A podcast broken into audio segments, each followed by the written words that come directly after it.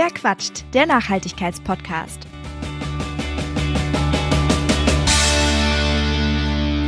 Hey und herzlich willkommen bei Verquatscht. Ich bin Marisa und ich freue mich total, dass ihr dabei seid. In dieser Folge geht es um etwas, wovon wahrscheinlich jeder schon mal gehört hat. Und zwar sind das kommunale Umweltverbände oder eben Regionalgruppen von großen Umweltschutzorganisationen wie beispielsweise Greenpeace. Die sieht man ja häufiger mal in Innenstädten bei Aktionen wie dem Parking Day, Unterschriften sammeln oder eben beim Pflanzen von Bäumen. Für mich sind sie auf jeden Fall ziemlich präsent. Ich wohne in Leipzig und ich habe das Gefühl bei unserer Umweltschutzorganisation, dem Ökolöwen, dass sich da wirklich einiges tut, dass sie sehr viel unterwegs sind. Aber ich muss auch ehrlich sagen, manchmal hatte ich in der Vergangenheit auch so das Gefühl nach dem Motto, was bringt das überhaupt, was die da tun? Äh, lohnt sich das? Und zwar nicht, weil ich die Arbeit nicht gut fand oder so. Wirklich, darum ging es nie. Ich finde das großartig, was sie machen sondern eher, weil ich so das Gefühl hatte, verdammt, wir haben doch ganz andere Probleme. Und schmelzen die Polarkappen weg? Wir packen die Klimaziele nicht? Warum kümmern wir uns nicht zuerst darum? Das ist doch viel wichtiger, es ist ein globales Problem und da müssen wir alle anpacken und alle Kräfte bündeln, die wir haben. Und genau darüber wollte ich mit jemandem sprechen, der sich in so einer Umweltschutzorganisation engagiert. Und deshalb habe ich Tatjana getroffen. Die kenne ich durch ihren Blog in Capital Letters, aber sie engagiert sich eben auch seit anderthalb Jahren bei Greenpeace in Hannover. Und ich wollte von ihr vor allem wissen, warum diese Regionalgruppen doch irgendwie wichtig sind. Und auf diese Frage habe ich von Tatjana definitiv mehr als eine Antwort bekommen. Und ich hoffe, ihr bekommt die auch beim Zuhören. Viel Spaß. Hallo. Hallo. Wir wollen ja heute über Umweltschutzverbände oder Gruppen sprechen und ich glaube, dass eigentlich jeder weiß, dass es eben Umweltschutzverbände so auf äh, städtischer Ebene gibt. Und wenn man sich so Umfragen und alles anschaut, dann sieht man ja auch, dass viele sagen, dass ihnen Klimaschutz und äh, Engagement irgendwie am Herzen liegt und dass sie auch irgendwie selber aktiv werden wollen. Aber trotzdem sind ja die Leute, die in diesem Umweltverband sind, immer noch eine relativ äh, kleine Gruppe. Es sind ja nicht alle da drin. Was war denn damals für dich der springende Punkt zu sagen, so und ich äh, trete jetzt Greenpeace bei? Ich wollte einfach gleich eine Reaktion haben sozusagen. Also ich schreibe gerne auf meinem Blog, ich spreche gerne auch in meinem Umfeld, aber wenn du halt auch fremde Leute ansprichst, dann hast du eine ganz andere Reaktion. Dann äh, kannst du wirklich sehen, bewirke ich jetzt hiermit was oder rede ich nur einfach irgendjemanden XY im Internet voll, der sein Leben doch nicht ändert. Und ähm, ich finde es einfach ganz wichtig, äh, einen direkten Austausch zu haben und vielleicht äh, wirklich zu merken, ja, ich kann was bewirken auch vor Ort und ich treffe wen, den ich vielleicht so ein bisschen mehr Nachhaltigkeit auf seinen Weg geben kann. Und das hat mich irgendwie motiviert. Stimmt, wenn man irgendwie mit jemandem persönlich spricht, kann man die Person meistens eher überzeugen, irgendwie davon, vielleicht was davon mitzunehmen, umzusetzen, drüber nachzudenken, als wenn man irgendwie, um es mal so, um mal Instagram irgendwie ins Real Life zu übertragen, so ein Plakat irgendwo aufhängt als Angebot für Menschen. Genau, und dieses Feedback ist auch super motivierend. Also wenn dann jemand sagt, oh stimmt, äh, ich kann ja mal festes Shampoo ausprobieren oder stimmt, ich könnte auch mal bei einer Müllsammelaktion mitmachen, dann ähm, ja, bestärkt einen das selber auch in seinen Handlungen. Mhm. Du hast jetzt gerade davon gesprochen, so mit Leuten in Dialog treten, auch in gewisser Weise. Wie ähm, kann man sich denn die Arbeit in dieser Stadtgruppe vorstellen? Ähm, es ist einmal ganz vielfältig. Also man kennt immer nur die Leute, ah, da stehen welche auf der Straße, haben dann ihren Tischchen, äh, ein paar Plakate. Das ist aber nur ein Baustein von ganz vielen. Also wir haben zum Beispiel ganz viele Aktionen wie eine Kleidertauschparty ähm, oder Müllsammelaktionen. Da trifft man sich dann mit anderen, macht einen Aufruf online oder äh, ja kann sich auch mit anderen Vereinen zusammenschließen und dann ähm, ja, trifft man da ganz andere Menschen. Das ist dann äh, das ältere Ehepaar, was auf der Bank sitzt und man daneben den Müll aufsammelt und dann kommt man da ins Gespräch, ach, was machten ihr? Das finde ich ja ein schönes Projekt. Ähm, oder der Jogger, äh, womit man hinterherläuft und sagt, ob sie nicht mal Lust haben mitzumachen, vielleicht auch Blogging mal ausprobieren. Und ähm, ja, das ist irgendwie spielerischer. Also man fühlt sich dann nicht so in einer gezwungenen Umgebung. Also wenn man diese Stände sieht, denkt man ja immer, oh, jetzt muss ich mit dem reden, aber eigentlich will ich ja nur möglichst dran vorbeilaufen. Und ähm, ja, bei solchen Projekten oder auch Kleidertauschpartys, da kommen dann die Leute freiwillig, da sind sie super begeistert. Kleider tauschen zu können. Und wenn man dann einen kleinen Infostand hat und noch ein bisschen Feedback an, oder ja, Infomaterial an die Hand gibt mit Flyers oder oder, dann ist das was ganz anderes. Und ich glaube, das ist der viel wichtigere Part und der wird meistens gar nicht gesehen, weil man weiß ja gar nicht, was alles für Veranstaltungen manchmal so um einen herum stattfinden. Kommen dann da immer die gleichen Leute oder erreicht ihr auch wirklich manchmal, ähm, je nach Veranstaltungstyp, super unterschiedliche Menschen, die sich vielleicht auch noch nicht so sehr damit auseinandergesetzt haben oder sind das dann mehr so Leute, die sowieso schon voll im Thema sind? Hm, kommt drauf an. Ich glaube, so bei abgeschirmten Räumen, so eine Kleidertauschparty, die ist ja meistens äh, ja in irgendeinem Raum oder manchmal auch mal, haben wir auch schon draußen gehabt, im Park sowas. Da trifft man sehr oft die gleichen, die kennen das, die wissen auch, ja, im Sommer ist wieder eine, da gehe ich auch wieder hin und so lange sammle ich und gucke mal, was ich vielleicht brauche oder nicht mehr brauche. Ähm, auf der Straße bei so Aktionen, die wir auch selber machen mit dem Müllsammeln, da trifft man immer andere Leute. Das sind halt immer die gerade in dem Viertel, wo man ist. Also ähm, wir haben letztens zum Beispiel auf einer ähm, großen Wiese ähm, neben einem Fluss gesammelt und da war gleich eine Kita und eine Schule und dann sind äh, nachmittags da ganz viele Mütter lang gelaufen und die haben gesagt, oh, das ist ja ein schönes Projekt, das würden wir auch mal mit unseren Kindern mitmachen. Also es ist halt immer, in welchem Umfeld man sich gerade bewegt. Also immer sehr, sehr unterschiedlich, äh, wiefern man eben auf andere Resonanz trifft. Und ähm, was würdest du sagen, also welche Möglichkeiten hat denn so ein Umweltverband, der eben vor allem auf städtischer Ebene agiert?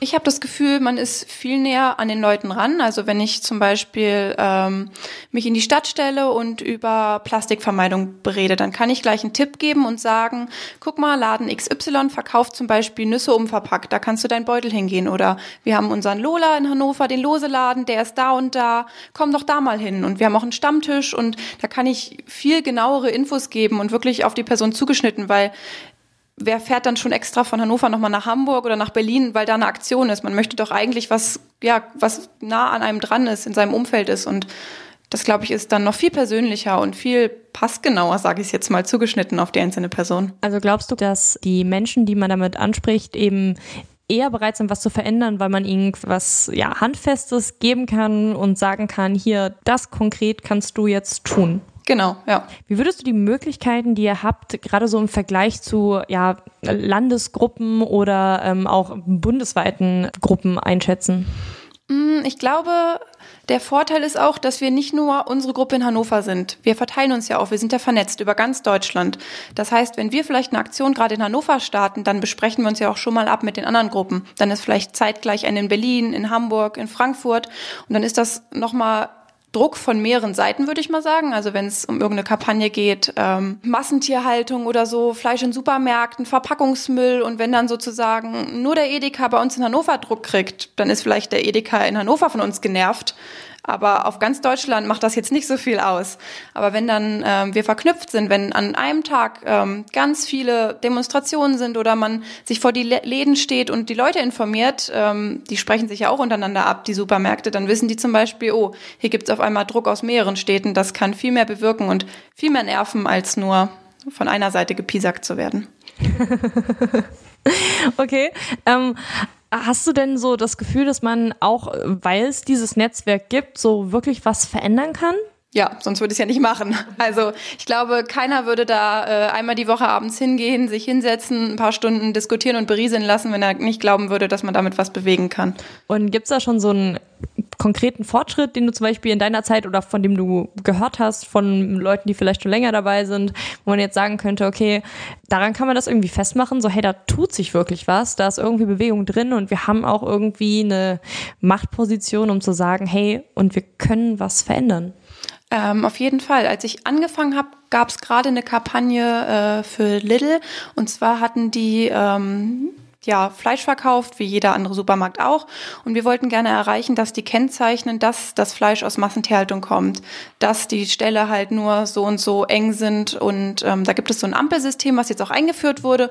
Und da haben wir wirklich eine Zeit lang echt lange Druck gemacht. Ich kann mich erinnern, ähm, wir sind in die Supermärkte, haben dort Sticker auf die Verpackung gemacht, um zu zeigen, ähm, das ist Massentierhaltung, hier ist Antibiotika drinne. Und äh, das war echt eine längere Kampagne mit dem Endergebnis, dass es jetzt immerhin dieses Ampelsystem auf dem Fleisch gibt, wo man halt deutlich sieht, das ist Massentierhaltung. Ein kleiner Schritt, aber na klar, es tut sich was. Da orientieren sich dann Verbraucher natürlich auch dran, weil ähm, wenn es keine Anhaltspunkte gibt, kann man sich natürlich auch an nichts orientieren. Außer man muss dann sehr viel ja sehr eigenes Engagement eben reinstecken und das wollen vielleicht auch nicht alle oder haben auch nicht die Zeit dafür oder die Kraft oder den Willen. Ja, oder wenn man mal überlegt, äh, ganz lange Boden ähm, nee, Käfighaltung der Eier war ja auch ganz lange ein Thema. Sieht man jetzt auch gar nicht mehr im Supermarkt. Man kauft, wenn man die Eier kauft, äh, Freilandboden, aber halt nicht mehr Käfighaltung. Mhm. Das war halt auch eine größere Aktion. Da hat sich also doch schon etwas getan und man spürt es dann auch. Ist ein cooles Gefühl, oder? Auf jeden Fall. es ist auch schön, einfach Gleichgesinnte zu treffen, die ähnlich ticken wie man selber. Also man kommt dahin, ähm, hat selber von einer neuen Aktion gelesen. Ähm, es werden auch manchmal erstmal Nachrichten besprochen, was ist gerade so los und äh, das ist unglaublich schön, sich da austauschen zu können. Und man hat, man bekommt immer noch einen Tipp an die Hand, ähm, wenn man irgendwo nicht weiter weiß. Ja. Finde ich aber super spannend, weil ähm, was man, also oder was ich so von diesem kommunalen Engagement, also wir haben hier auch in Leipzig einen äh, Umweltverband, mitkriege, sind dann, ich sag's jetzt mal bewusst sehr, sehr provokant, äh, so Sachen wie ähm, wir pflanzen Blumen für Schmetterlinge. Das ist natürlich schön und alles, aber man fragt sich dann so, hm, durch diese Blumen wird der Klimawandel eben nicht gestoppt. Inwiefern hat man dann trotzdem das Gefühl, dass dieses Engagement nicht ins Leere geht, auch wenn es in, also wirklich bewusst in Anführungszeichen nur auf so einer Stadtebene stattfindet? Hm, weil man immer das Gefühl hat, man hat auch eine Vorbildfunktion und dass andere Leute, man hofft ja immer, dass andere Leute das übernehmen. Also wenn jetzt äh, der Ökolöwe eine Blumenwiese pflanzt, dann pflanzt der Ökolöwe vielleicht erstmal eine Blumenwiese, aber jemand anders liest es in der Zeitung, ähm, bekommt erstmal ein Gefühl dafür, ah ja, wir könnten Blumen für Bienen pflanzen und macht vielleicht in seinem Garten ein kleines Eckchen. Das wäre doch schon mal eine Aktion. Also man versucht immer im Gespräch zu bleiben, auf Themen aufmerksam zu machen. Man freut sich über jeden Zeitungsartikel und da ist auch eine Blumenwiese super. Mhm. Ich würde noch mal ganz kurz ganz zurückgehen zu den Verpackungen, weil ich das, also wo ihr die ähm, quasi mit Stickern versehen habt. Ähm, eigentlich überschreitet man da ja auch irgendwie in gewisser Weise eine Grenze, ne? Weil man ja in diesen Supermarkt irgendwie eingreift und in dessen Produkte eingreift. Ähm, wie ist das? Ist das, äh, also hat man da irgendwie mit Konsequenzen zu rechnen oder ähm, wie würdest du es bewerten? Ist es das dann wert, dieses Risiko? Also erstmal ähm, vor irgendeiner so Aktion, die wir machen, werden wir natürlich auch über alle Risiken informiert und beschäftigen uns auch mit. Und zum Beispiel bei den Stickern war das so, dass man die leicht ablösen konnte. Das war halt eine Bedingung. Und sie durften jetzt auch nicht das Mindesthaltbarkeitsdatum oder irgendwas anderes ähm, sozusagen verdecken. Weil in dem Fall würde der Supermarkt vielleicht im schlimmsten Fall die ganzen Lebensmittel wegschmeißen weil die wollen natürlich nicht, dass die Sticker drauf sind. Mhm. Ähm, und dann ist man ja nicht alleine. Man ist eine Gruppe, man ist zu dritt, man ist zu viert und ist in dem Laden und man hat auch immer welche dabei, die das schon länger gemacht haben. Also bei mir war das relativ am Anfang. Ich war noch sehr neu und das war meine erste Aktion. Ich war super aufgeregt. Ja, das glaube ich, das glaube ich, dass man da irgendwie das ist ja wie auch diese Leute, die irgendwie nachts in Ställe einbrechen oder so. Das ist ja schon auch immer. Es war ja kein Einbruch. Also wir waren ja, ja, wir waren ja ganz normal im Supermarkt, hätten auch was kaufen können und haben einfach ein paar Zettel verteilt. Ja. nee, nur weil das ja auch häufig irgendwie so ein ähm, ja so ein Punkt ist, der auch kritisiert wird, also dass eben dieser oder teilweise der Aktionismus eben in so rechtliche Grauzonen abdriftet. Ich hatte da neulich auch was geteilt und habe dann darauf eben solche Reaktionen bekommen, war auch so, hm, naja, aber rechtfertigt die Tatsache, dass dadurch eben was Schlimmeres verhindert wird oder eben überhaupt darüber aufgeklärt wird, ähm, nicht irgendwie diese Aktion. Ja. Weißt du, was ich meine? So, das ist so eine Frage, die mir schon super oft irgendwie durch den Kopf geschossen ist. Also ich glaube, unsere Gesetze sind super wichtig, aber wir sind langsam an einem Punkt, wo wir an manchen Stellen nicht weiterkommen und vielleicht auch mal drüber nachdenken, dass es halt auch ein Tierwohlgesetz geben sollte, das vielleicht ein bisschen stärker durchgegriffen wird, wo man halt Massentierhaltung nicht unbedingt unterstützt mit. Ja, vor allem äh, viele Sachen wären ja vielleicht auch gar nicht so rausgekommen, so bewusst. Der Bauer, der eine Massentierhaltung hält, der wäre ja blöd, wenn er ein Video von seiner Tierhaltung freiwillig irgendwie online stellt, wo man dann sieht, wie irgendwie Tiere leiden oder so. Das sind ja schon immer beschönigte Bilder, die man da äh, ja, vorgesetzt bekommt. Und ich finde, da sollte noch viel mehr informiert werden. Ja. Mhm. Und ich finde auch, es kann nicht sein, dass zum Beispiel äh, Containern äh, illegal bei uns ist, wo man doch eigentlich verhindert, dass Lebensmittel, noch haltbare und gute Lebensmittel weggeschmissen werden. Ja, es sind viele Sachen, wo man sich so an den Kopf festnimmt, wie sagt so, hm, naja, also eigentlich die höhere Sache. Und ich glaube, das sind dann die eigenen Werte auch, die zählen. Also wenn ich das nicht für mich vereinbaren kann, dann finde ich es auch vollkommen okay, wenn ich Container gehe und mir die Lebensmittel aus dem Mülleimer hole. Ich finde das auch total legitim, so ist nicht. Du bist ja nicht nur bei Greenpeace aktiv, sondern du hast ja auch einen Blog bei Instagram, bei dem du eben auch, also ähm, wo du eben genau auch zu diesem ähm, Thema aufklärst, ähm, aus deinem Alltag erzählst und alles. Ist ja auch irgendwie eine Art der Aktionsform, mhm. wenn auch vielleicht nicht so aktiv wie im Supermarkt Aufkleber verteilen und eben ein bisschen provokant darauf hinweisen. Siehst du das irgendwie als Ergänzung oder Erweiterung zu deinen Aktivitäten bei Greenpeace oder wie, in, ähm, welchen, in welches Verhältnis würdest du das setzen? Äh, eine Erweiterung auf jeden Fall. Ich habe immer das Gefühl, mit so einem Blog oder auch auf Instagram erreicht man vor allem Leute, die sich schon mit dem Thema Nachhaltigkeit beschäftigen wollen, die schon ein bisschen sensibilisiert sind und die einfach weiter Tipps haben wollen. Und die gebe ich super gerne an die Hand. Also jeder, der noch eine Plastikverpackung mehr sparen kann, finde ich super.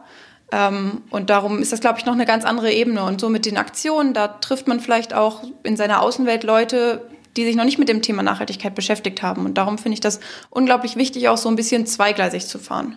Also hat man da quasi einfach unterschiedliche Zielgruppen, weil sich auf Instagram schon Leute eher ja, bewusster ähm, diesen Accounts eben zuwenden, aber wenn du auf der Straße rumläufst, dann kannst du halt teilweise nicht entscheiden, ob du da vielleicht eine Aktion reingerätst. Ja, also ich sage halt immer, Instagram ist manchmal auch so meine kleine grüne Blase. Und wenn man dann aber draußen steht und dann der Nächste mit dem Kaffee-to-go-Becher in der Hand, dann zerpufft die Blase so ein bisschen und man ist wieder in der Realität angelangt.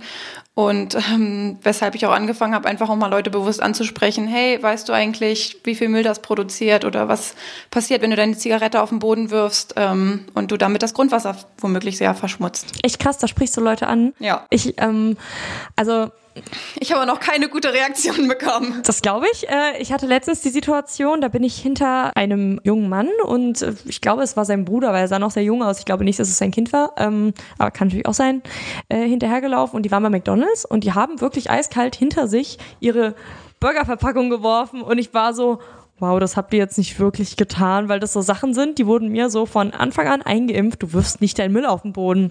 Und ich dachte auch eigentlich, nicht so ein Ding, also das, das würde ich jetzt Menschen machen.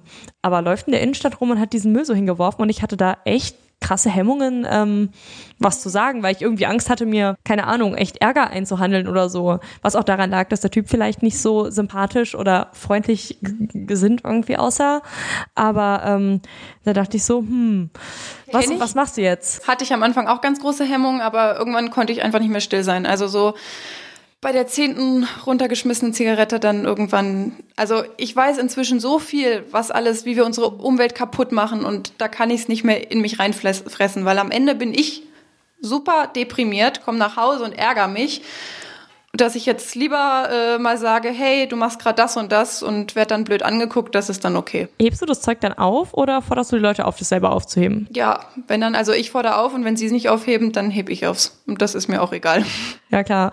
Nee, ich habe mich nur gerade gefragt, so wie geht man dahin, sagt man, ähm, Entschuldigung, äh, könnten Sie das jetzt bitte aufheben oder? Versuch's meist so mit, wusstest du eigentlich das? Also gar nicht so direkt, sondern mehr so und dann kommen so ein paar Fakten, um nicht so ganz so mit dem Zeigefinger drauf zu zeigen, dass er gerade was Schlimmes begangen hat. Ja, mhm, weil mehr so, ja, vielleicht auch an die an die Unwissenheit appellieren, weil nicht jeder weiß, was damit passiert. Und dass ich eher mal so aufklären, also. Also ein bisschen freundlich im ja. Sinne von, hey, vielleicht wusstest du es noch nicht. Interessant, nee, weil ähm, ja, ich hatte da ganz, ganz große Hemmungen und Ansonsten hebe ich es auch einfach auf. Also habe ich damals auch so gemacht, aber ich habe da nichts gesagt, weil ich äh, ehrlich gesagt ein bisschen gehemmt war. Ja, aber dann denke ich mir immer, wenn ich es jetzt aufhebe, dann macht das vielleicht bei der nächsten Stra Straßenecke wieder und da hebt es keiner auf.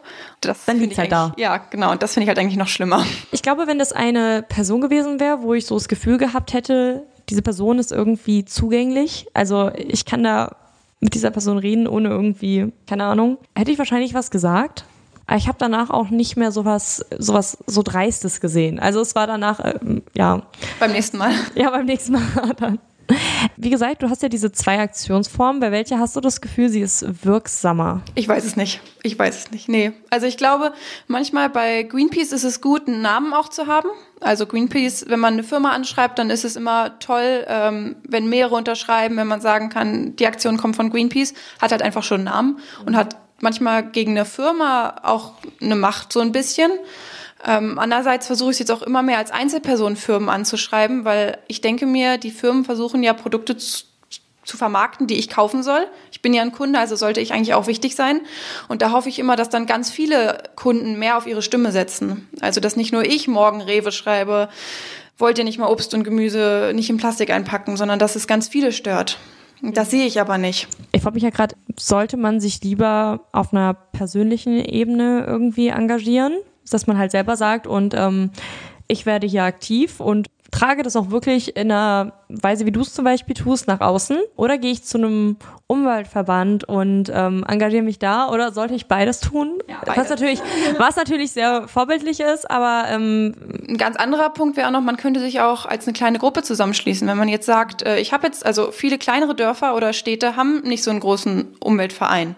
Wenn man aber sagt, wir sind eine Gruppe von fünf, sechs Leuten, die das Thema interessiert und wir machen was zusammen, wir machen zusammen Müllsammelaktionen, betreiben zusammen Blog und versuchen da zu informieren, dann glaube ich, hat das noch eine viel stärkere Wirkung. Also ich glaube, viele von uns nutzen Instagram auch, um sich zu vernetzen, um zu sagen, wir sind viel mehr als nur diese eine Person. Weil alleine hat man immer das Gefühl, man kann nicht so viel bewirken. Kann man doch, aber das sieht man ja nicht täglich. Aber wenn man auf einmal in der Masse ist, dann hat man ein viel besseres Gefühl und man bekommt auch viel mehr Feedback und das motiviert ungemein. Mhm. Vielen, vielen Dank, dass du ähm, so viel erzählt hast. Ja. Und ja, ich freue mich. Ich freue mich, dass ich hier sein durfte. Das war's bei Verquatscht. Mehr Informationen zu den GesprächspartnerInnen findet ihr in der Beschreibung dieser Folge. Falls es euch gefallen hat, würde ich mich sehr freuen, wenn ihr eine Bewertung hinterlasst oder euren Freunden von dem Podcast erzählt. Und damit hoffentlich bis zum nächsten Mal. Wer quatscht? Der Nachhaltigkeitspodcast.